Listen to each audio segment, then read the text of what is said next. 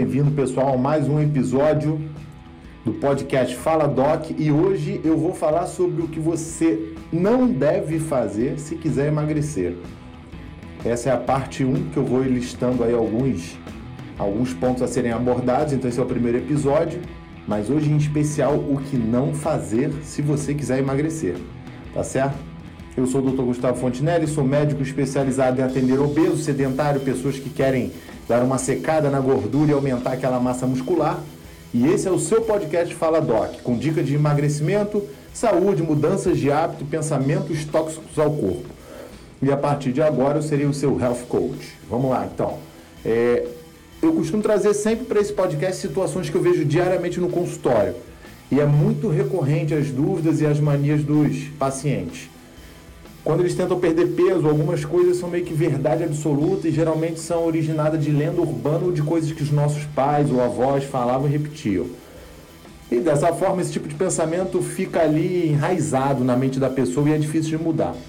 Mas a melhor forma de mudar é entender que muitas das atitudes relacionadas à saúde vêm da simples replicação de informação, sem uma análise crítica ou embasamento científico.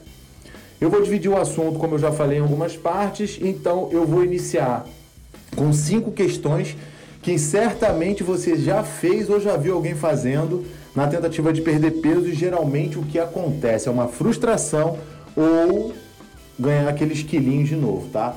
Hoje eu vou falar sobre a questão de você não jantar, sobre a questão do dia do lixo, sobre compensar as jacadas que as pessoas fazem a questão de usar remédio para emagrecer como muleta e tentar emagrecer somente para eventos específicos como carnaval, casamento, alguma viagem que você vai fazer, tá?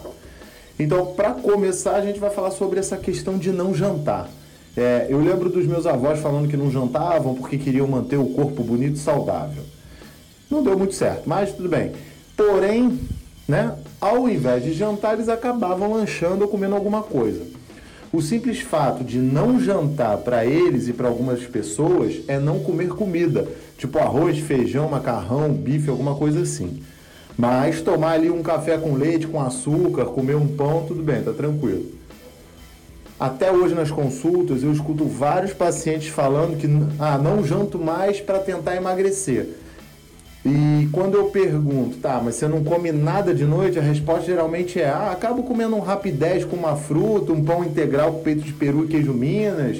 Eu pego um leite, boto uma fruta vermelha é, é, com whey protein, bato e bebo.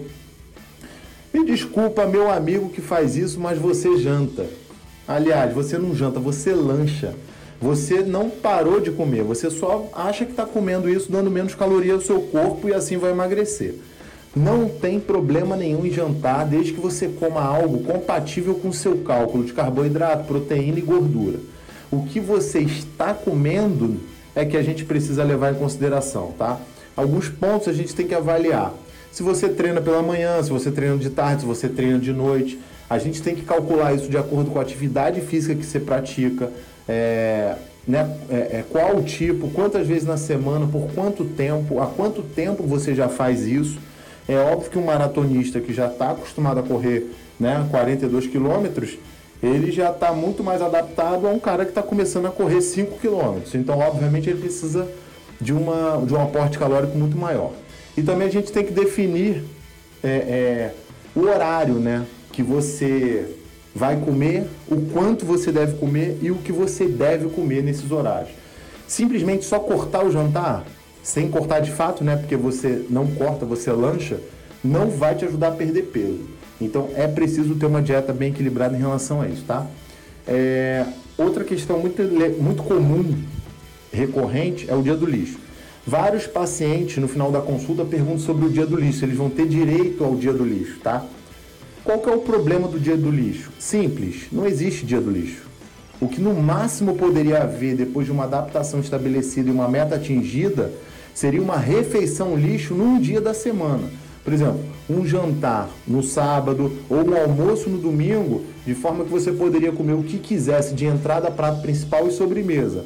Mas antes de se liberar em relação a isso, você deve analisar se possui maturidade para ter contato com os alimentos dessa natureza. Por exemplo, se você é um gordinho cracudo daquele, viciado em doce, vai num restaurante com buffet de sobremesa liberado, será mesmo que você tem maturidade é, para se entupir de bolo, pudim, pavê e na próxima refeição já não comer mais? Ou vai despertar o viciado em açúcar aí que vive dentro de você? E outro ponto é: será que você já atingiu o peso e o corpo desejado? Se você colocar uma refeição lixo no meio do processo, você pode atrapalhar, é, é, é, pode atrapalhar que você atinja os seus objetivos. E outra coisa, será que seus exames de insulina, glicose, etc., já estão normais? Ou será que ainda estão num processo de melhora?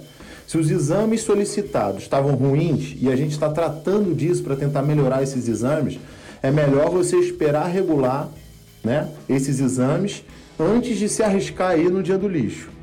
Caso contrário, pode ser que a gente fique enxugando gelo, você não vai conseguir emagrecer e nem melhorar o seu corpo, e nem melhorar a sua saúde, nem os seus exames. E aí você fica andando em círculo, tá? É, alguns pontos que devem, então, né, concluindo que deve ser analisado antes de você mergulhar nesse papo de que não faz mal e que é liberado e etc., que eu não sou atleta, que eu não vou ficar bitolado com a alimentação, até pelo que eu acompanho dos pacientes, o dia do lixo é, vira final de semana do lixo, né? Começa na sexta-feira de manhã, acaba domingo de noite. E se a gente levar em consideração que a semana tem sete dias, se você já cair três dias, é quase meia semana, né? Que será meio mês, que quase será meio ano, e assim não tem quem emagreça e fique saudável. Então, todos esses pontos têm que ser levados em consideração. Outra questão muito comum dentro do consultório que os pacientes relatam é o, o povo gosta de compensar a jacada que eles dão.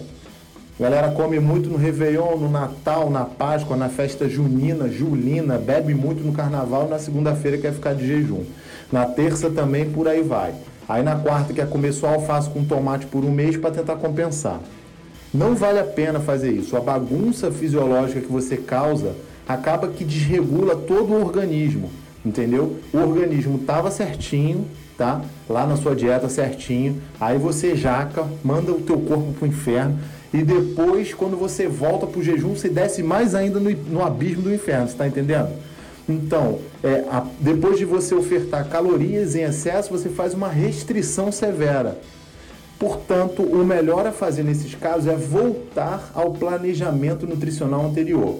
Jacou, escorregou, chutou o balde, beleza. Mas parou, então volta para o plano alimentar anterior, original. Simples assim. Se você não tem nenhum plano alimentar individual, personalizado de acordo com a sua necessidade, aí marca uma consulta que a gente resolve isso, tá? Porque se você não sabe o que você tem que comer, você vai comer muito mais ou menos, se você quiser perder peso. É, o quarto ponto a ser abordado é remédios para emagrecer. Sim, sibutramina, fenproporex, chumbinho, óleo de radiador, mazindol, fepramona, tudo isso emagrece. Mas a questão é, o que, que você espera desses medicamentos? Milagre? É apoio emocional, pensão vitalícia? Bom, você está fazendo isso errado se é isso que você espera. Eles só são ferramentas para reduzir o seu apetite e, re, e reeducar a quantidade de comida, a qualidade da comida que você consome. Você não vai poder usar para o resto da vida, pelo menos não deveria, e eles não vão funcionar para o resto da vida, tá? Seu corpo de, em algum momento vai começar a tolerar esse tipo de remédio, ele não vai funcionar mais, tá? Então assim, entenda que eles são uma ponte para você atravessar para o outro lado. Não são muletas para te ajudar a caminhar. Mudar o hábito e a relação com a comida é o mais importante se você quiser perder peso e manter mais saudável. Se essa mudança não acontecer, aí sim você vai ter o efeito rebote, vai ter aquele efeito sanfona e vai voltar a engordar. E, mais uma vez, ao invés de se responsabilizar e assumir a culpa por não ter mudado de hábitos, você vai colocar toda a culpa no medicamento usando a desculpa linda chamada de efeito rebote. Portanto, use esses remédios com sabedoria e, óbvio, que com a indicação de um profissional. E quando aquela tua amiga fala, ah, não, isso foi culpa da sibutramina que eu tomei, eu emagreci, quando eu parei eu engordei. Você fala, a culpa é sua, você que voltou a comer o que você comia antes de tomar o remédio, beleza? É, e o último ponto que eu vou abordar nesse episódio é: muitos pacientes me procuram quando vão casar, quando vão fazer uma viagem onde vão para praia, Réveillon, etc. Geralmente são locais onde a pessoa vai tirar foto ou ficar sem camisa e roupa de banho e a maioria procura por um milagre que a gente até costuma conseguir atingir, né? É, porém, o que eu tento trabalhar na cabeça dos pacientes é que não adianta emagrecer para o casamento e engordar logo depois. O casamento, se Deus quiser e você permitir, vai continuar. Né? É, e seu marido ou esposa pode não curtir esse negócio de casar com uma mulher ou com um homem com um físico bonito e depois a pessoa embarangar. O que geralmente é comum acontecer, né? Mas não deveria ser normal. É, as pessoas, depois que casam, elas se largam, né? A velha história do game over, do acabou. E aí, por conta disso, muda o corpo, começa a engordar, perde a disposição, cai a libido, aí começa o desinteresse sexual, aí o tesão vai, vai acabando, vai baixando, daqui a pouco o casal mal se toca. A beleza é importante sim, casar com alguém que você gosta de conversar também é legal, mas o, a beleza é também fundamental, tá? Desculpa, mas isso é verdade. É... E é óbvio que também tem a questão de ser saudável, né? Porque também não adianta você ter um marido, uma esposa doente do seu lado, né? Que só vai te dar trabalho por conta de escolhas que ele fez. Então, assim, não adianta emagrecer só para tirar foto com as amigas na praia, no resort all inclusive, e depois que voltar de viagem se largar e engordar. Até porque isso faz mal para a artéria, isso faz mal para o coração, isso faz mal para o rim, tá? E a longo prazo vai dar problema, vai dar problema.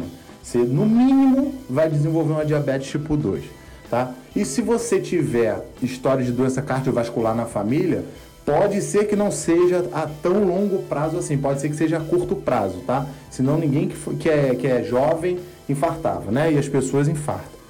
Então, assim, é, entende, entende de uma vez por todas que o que te levou a engordar ou ficar doente foram seus hábitos ruins as coisas que você come, na quantidade que come e o exercício que você não faz ou não dá sequência, tá? Eu, é, vale a pena lembrar que estar matriculado na academia não, não emagrece, você tem que frequentar também, só pagar não, não seca. Então, assim, você tem que mudar de vida, tá?